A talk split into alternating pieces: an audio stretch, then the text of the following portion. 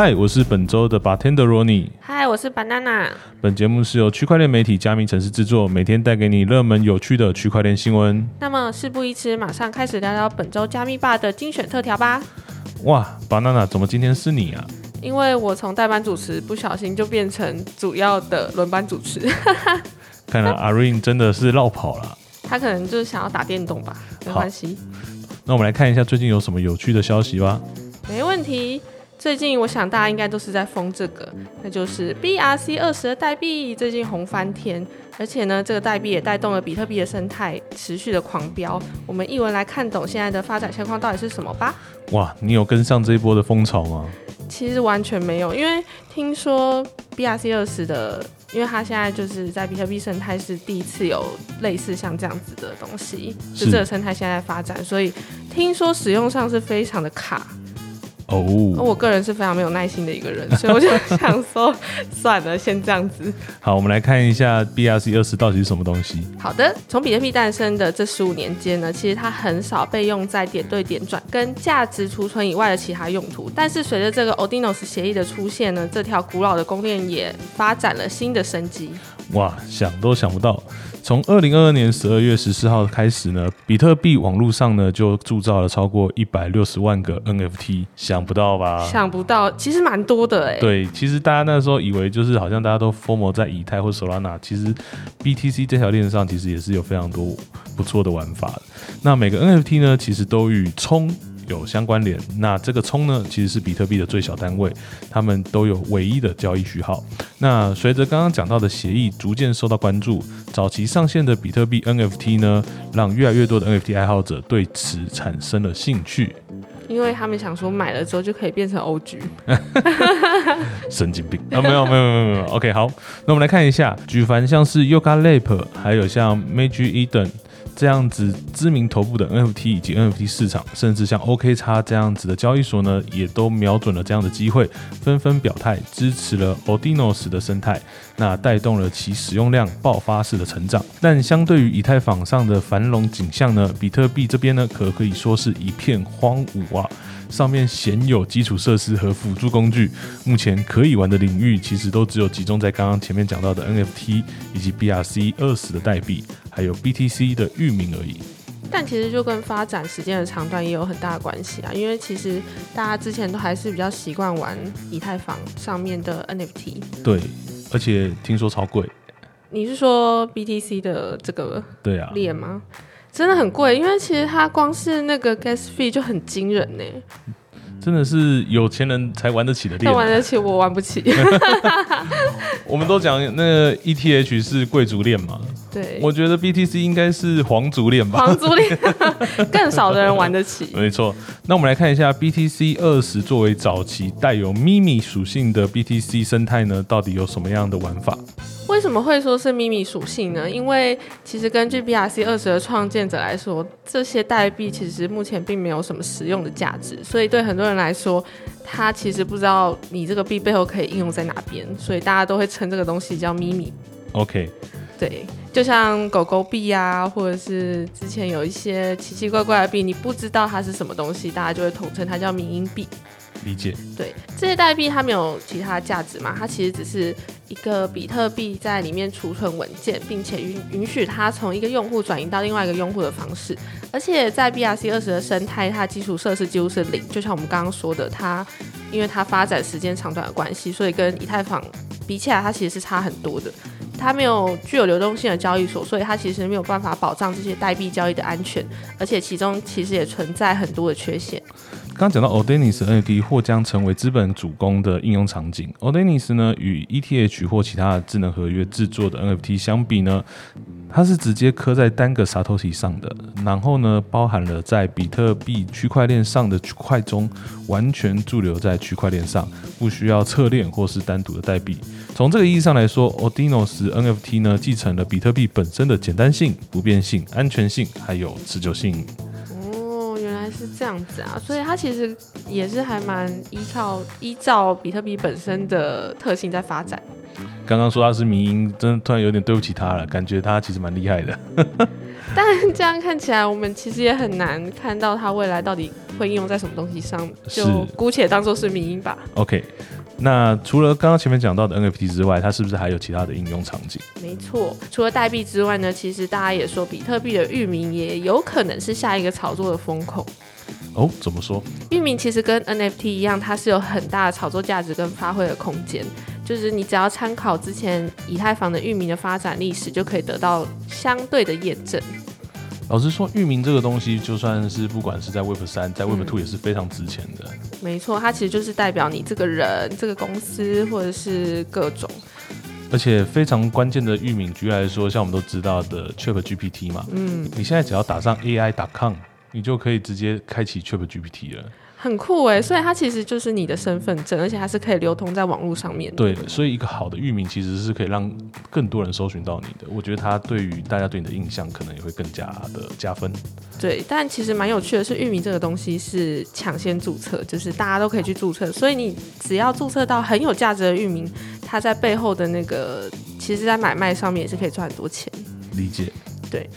那对于尚未完全开发完成的比特币区块链来说呢，跟跟以太坊域名之前的几百万个注册量，呃来比的话，他们其实还很年轻，所以基本上这个域名是属于非常早期的阶段。那目前呢，在市场上主要的比特币域名体系一共有两种，第一种是基于 Stakers Network 的 BNS 系统，跟基于 o d e n o s 的域名项目。好，那刚刚前面讲到两个项目呢，他们其实都是使用了比特币区块链，但他们具有不同的特性和用力。那 Stakes 呢，允许开发人员呢建构可以与比特币交互的复杂的 App。那 o d e n o s 呢，则是提供一种简单而优雅的方式来在比特币区块链上记录数据，而无需使用到智能合约。因此，在两者的建构和域名上面也有各自的特色。那目前呢，大部分都集中在 Stakers 的域名应用，也主要是应用在 Stakers Network。那它集中成了闪电网络，可以支持转账功能，并代表你在 Web 三中的身份。那 o d e n o s 的域名呢，则更像是 o d e n o s 生态系中的文本 NFT，所有的数据呢将永久储存在比特币第一层，只要比特币还在，那比特币域名呢就始终可以被搜寻到和使用。不过刚刚讲了那么多。BRC 二十的优点以及它的应用，是不是还有一些风险要提醒大家？嗯，当然，其实因为它是一个很新的东西，所以它一定会存在的风险。我们来看一下大概有什么风险。BRC 二十代币呢，跟比特币的资产是完全没有关系的，它是仅仅透过 o d i n o s 协议添加到比特币区块链中的脚本文件，而跟比特币的简单应用相比呢，BRC 二十的代币为管理数字资产引入了不必要的复杂性。这些代币需要单独的钱包协议，还有货币控制，以及额外的步骤才能进行储存和交易。简单来说，它始终都是民营币啊，对，没有什么意义的东西。因为其实它存在，如果我是把这个东西复杂化的话，其实到最后感觉好像也没有应用的价值。对，没错。了解。好，那刚刚讲了民营币嘛，我们来看一下最近最夯的民营币佩佩挖币佩佩，那它还会再涨吗？分析师提出了以下的警告。我相信大家最近有在关注币圈的人，应该都有听到佩佩。那佩佩呢？它其实涨幅非常惊人，也不断的有传出让很多人都大赚数千倍的暴富神话。那当然也不能忽视背后的投资风险。那这边也要跟听众们稍微分享一下。实际上呢，佩佩的每日涨幅呢都非常剧烈。比如说在五月二号，曾经从零点零五个零一四三跌到最低零点零五个零一零零。跌幅呢就有将近三十趴，而且呢在近期呢又出现了单日超过八十发以上的涨幅。那这个东西呢没有实际的价值，那价格也非常不稳定的佩佩呢，究竟会是昙花一现，还是能重演狗狗币的奇迹呢？近日呢就有分析师提出比较悲观的看法，认为佩佩目前呢还是有三个很大的风险，那它可能会在接下来的五月会有进一步的下跌。我们来看一下这些风险有哪些。哎，说到佩佩，如果你有进场佩佩吗？有啊，我们就是当一个买乐透的概念。其实这个风险就是大家本身就要自己拿捏好了，因为我本来就是那个钱丢到水里面，我肯定不会心痛。但是赚钱就其实真的是一下就赚好几倍，哦，对所以就是等于买乐透啦，中了就有没了就算了。对，对，当做做公益，没错。其实也要呼吁大家，就是在做这种迷因币的时候，真的是要拿那种你没了也没关系的钱去。配配币到底有哪一些风险？第一个风险呢，就是散户的兴趣会随着暴跌而下降。其实它是非常就是符合人性的啦，因为你这个东西如果没钱赚，大家就没兴趣，没兴趣就会走了。对啊，就把它卖掉了。那金融分析师呢？有一个金融分析师指出，在单日下下跌大约三十 percent 的时候，佩佩在中心化跟去中心化交易所的交易量都有明显的下滑。在同时，关键字佩佩 coin 也在 Google 搜寻趋势上的分数从一百直接锐减到七，不是啊，减太多了吧？跟它的币价一样。没错。不过呢，从我们加密城市查看呢，从五号的凌晨三点开始，PayPay Coin 的搜寻分数从五十一分快速成长到一百分。会发生这种事情，可能又是跟再度暴涨有关，一定的啊，因为涨起来，大家就会说，哎，涨了，涨了。没错，没错。而且除此之外呢，第二个风险就是巨鲸控制了四十五趴的流动性。那我们根据 Coin Cup 的数据呢，截至五月三号，佩佩的前一百大巨金呢，其实已经控制了整个佩佩的四十五趴的流动性。那虽然这一百个账号可能都是不同人，但也有可能是由一个人控制多个账号。所以当有大量的佩佩都集中在某些特定人手上的时候，嗯，要控制价格这件事情其实是非常容易的。四十五 percent 超多，因为它其实就将近一半。对，所以等于他如果把他手上的配配全部都砸掉的话，那个市场等于就是直接拜拜。对，直接拜拜。好，那我们接着来看一下，相较于风险大冥币，有一些比较有趣的东西吧。好的，我们来看一下 Chat GPT 支付要空投十亿人是哪一个支付？是爸爸的那个支付。OK OK OK，是 Chat GPT 的爸爸。OK，他他们有一个世界币 App 即将上线，那它到底要怎么使用呢？我们来跟大家说明一下。好，我们来介绍一下刚刚说的世界币 WorldCoin 是什么吧。WorldCoin 跟一般的加密货币项目不同，它的服务呢有包含了下面的三个领域。第一个就是 World ID，World ID 就是利用自行开发的虹膜扫描机器 ORB 来辨识每个人的独特性，并且在区块链上建立独一无二的数位身份。超酷！他要先扫你的虹膜，才可以发币给你。哦，所以他是在用那个 app，然后扫你的眼睛，确定你是这个人。是，其实就跟电影看到的那个扫眼睛才可以进去某个地方是一样的概念。，对对，是一样的概念，其实蛮酷的哎。超酷。但台湾没有这个机器。那如果用户想要透过这个 app 转账的话呢，他也会使用一个最近很夯的零知识证明的技术，只向相关的单位提供必要而且有限的资料来保护你的隐私。如果你知道什么是零知识证明吗？零知识证明就是我不知道你是谁，但是你可能要证明我今天想要去证明你知道某件事情。嗯，对，也就是可以在不用泄露出你是 Ronnie 的情况下，让这个单位知道，哦，我是这个东西的持有者。对，大概是这个概念。那再来呢，WorldCoin 是一种世界货币，它的总供应量一共有一百亿枚，其中有八十 percent 会分配给用户，那十 percent 呢会给投资人，接下来的十 percent 则会给 ORB 的制造跟营运团队。根据万物研究院陈建先生的介绍呢，预计有将近十亿枚的 Workcoin 呢会免费发放给这些用户，所以跟我们刚刚讨论的一样，只要大家有眼睛，好不好？扫过虹膜就可以拿到 Workcoin 了。那我们刚刚一直在讲的 Work App 到底又是什么东西呢？其实 Work App 呢，它其实就是加密货币的钱包 App，除了支援 Workcoin 之外呢，还包含了转账比特币、以太币等功能。据称呢，这个 App 上转账呢是不用支付 Gas fee 的。哎、其实蛮好的哎，因为 gas fee 省掉就省很多钱哎。对，但我比较好奇的是，因为 Gas fee 它的应用其实是嗯，有一些场景的，所以它这个到底要怎么进行的，嗯蛮好奇的。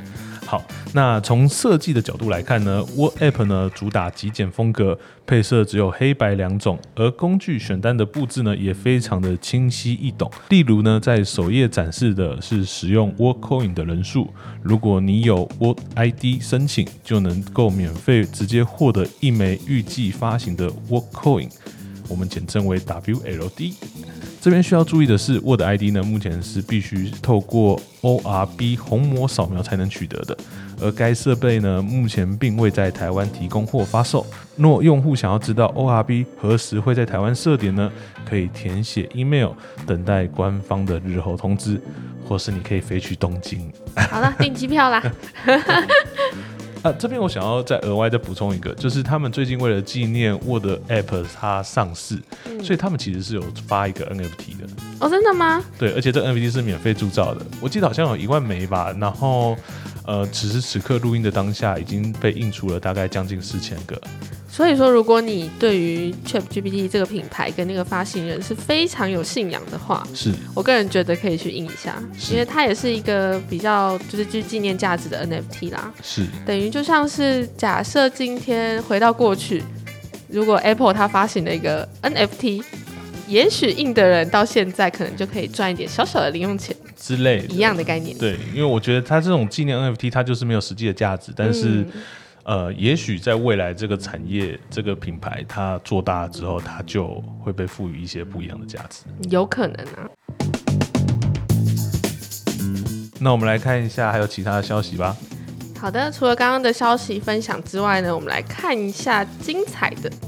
哦，自己人偷走资产，用户连滚带爬，NFT 借贷的内讧八点档到底有多精彩呢？哎呀，这个标题 太嗜血了吧！好好好吸引人呐、那我们来看昨天下午发生什么事情。好，昨天下午呢，有多位 KOL 纷纷发文预警，很有名的 NFT 借贷协议 Paraspace 的团队内部可能出现了矛盾，并且建议用户赶快撤资。这件事情呢，在各大社群都逐渐的发酵，其实是很快很快的就发酵，因为很多人用这个 Plus Space 在撸未来的空头。是那大量的用户呢，出于恐慌，纷纷的顶着高额的 gas 就从 Plus Space 内撤出他们的资金。所以昨天那个 gas fee 飙上去，就是因为这样子。对，没错，因为其实有些人在里面是质押非常非常多的猴子啊，或者是 Azuki 啊这种高价的 NFT，了解。所以对这些人来说，那些 gas fee 其实只是占他们资金的一小部分。那为了厘清这件事情的来龙去脉呢，星球日报也简单整理了双方的分歧跟观点。详细的情况大家可以收听资讯栏内的直播录音，会更清楚当下到底发生什么事情。有够精彩，但是因为那个有点长啊，我印象中好像一两个小时跑不掉。太久了吧？对，所以我们这边呢，快速的帮大家整理一下一些重点。首先，第一个核心争议呢，就是挪用用户的资产之谜。等一下，这句话好 PTSD 哦，你说挪用资产 挪用这件事情。，OK。好，我相信有玩过 NFT 的人，多少都有受过一些伤啊。那在直播中呢，J 呢就直接指控 Ubo 呢涉嫌挪用专属于用户的资金，并贴出了一则 PDF 文档，其内容呢为一个由 Ubo 控制的 EOA 地址的链上流水。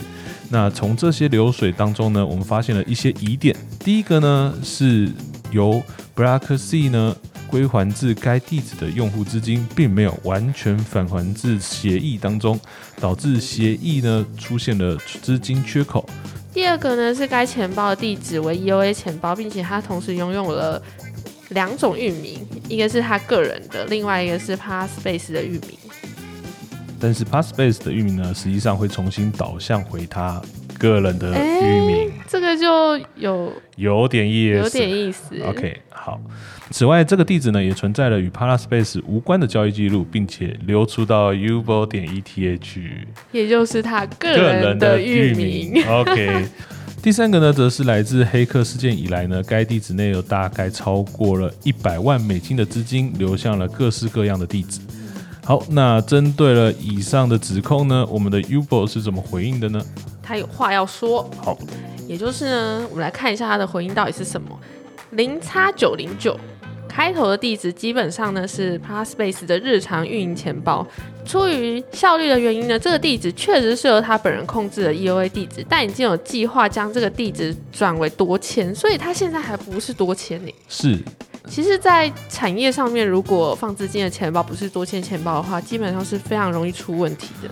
老实说，这个质疑是没有问题的啦。但是呃，我也可以理解，就是以营运的角度来说的话，它的确是基于方便性，它的确是会有这样的操作，但比较可惜的是，这样的操作就是没有想清楚，嗯，所以才会被人家质疑。没错。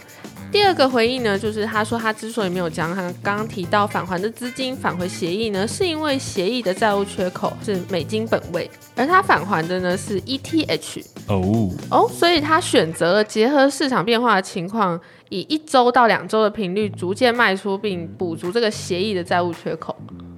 那缺口呢，最大曾经高达五百七十万美元。那现在呢，他已经补到剩七十万美元左右，而且还款计划呢，之前就有跟团队沟通过了，是所以听起来其实算是相当合理的。是，那至于呢，他刚刚说到的多笔小额转出，实际上是 Passbase 员工的发行交易跟 Gas 返还等正常支出，这些都可以提供相关的记录。好的，以上呢就是我们 Ubo 的回应。除了刚刚前面讲到的钱包的动向不明之外呢，第二个核心争议呢就是争夺权大战。噔噔噔噔，OK，那夺权控制权之谜，那协议现在究竟是谁说了算呢？那除了刚刚前面讲到的资金流水上的分歧之外呢，J 呢也在直播中以及推文中声称呢，为了保护 Payup Space 呢的安全呢，多签成员呢已经将 Ubo 呢踢出了协议多签的地址人员名单当中。对此呢，Ubo 反驳表示呢，Payup Space 的协议多签地址当中现有五名的签名人，其中一人呢就是 J 的亲信。那剩下四个人当中，有三个是技术人员，一个呢则是 Base 美国的研究人员。那这四人呢，均作为正式员工，与 Petaspace 签署有正式的劳动合约。那目前律师呢，已对这些员工进行了沟通，他们也意识到了，呃，受到了这等人的蒙蔽，愿意配合 Ubo 的后续工作。简而言之呢，Ubo 表示呢，协议仍然在自己的控制范围内。也就是说，我虽然没有握着钥匙，但是剩下四个人都握在我手上。哇，真的是我这个理解应该没有错吧应该没有错。OK，好那接下来就是大家最关心的用户资金是否安全。，OK，结合刚刚他们两个人的发言，本次事件关于资金的主要矛盾点都是集中在零叉九零九这个开头的地址流水上面。除了刚刚提到还款部分之外的用户资金并没有受到影响，而随着最后七十万债务缺口的补齐，也意味着理论上该属于用户的资金其实都已经被补回来了。是所以根据他们的说法，目前是不用担心的。那考虑到 Passpace 的合约已经已经被多家机构合约审计，虽然它还是有被骇客到啊，OK，而且这两个人虽然在项目的控制权上面争论不休，但还是期望能够继续主导项目的后续开发运行。理论上来说，这样子看下来，用户的资金应该是安全的吧？是目前来说，总结来说就是大家放在里面的资产其实是安全的。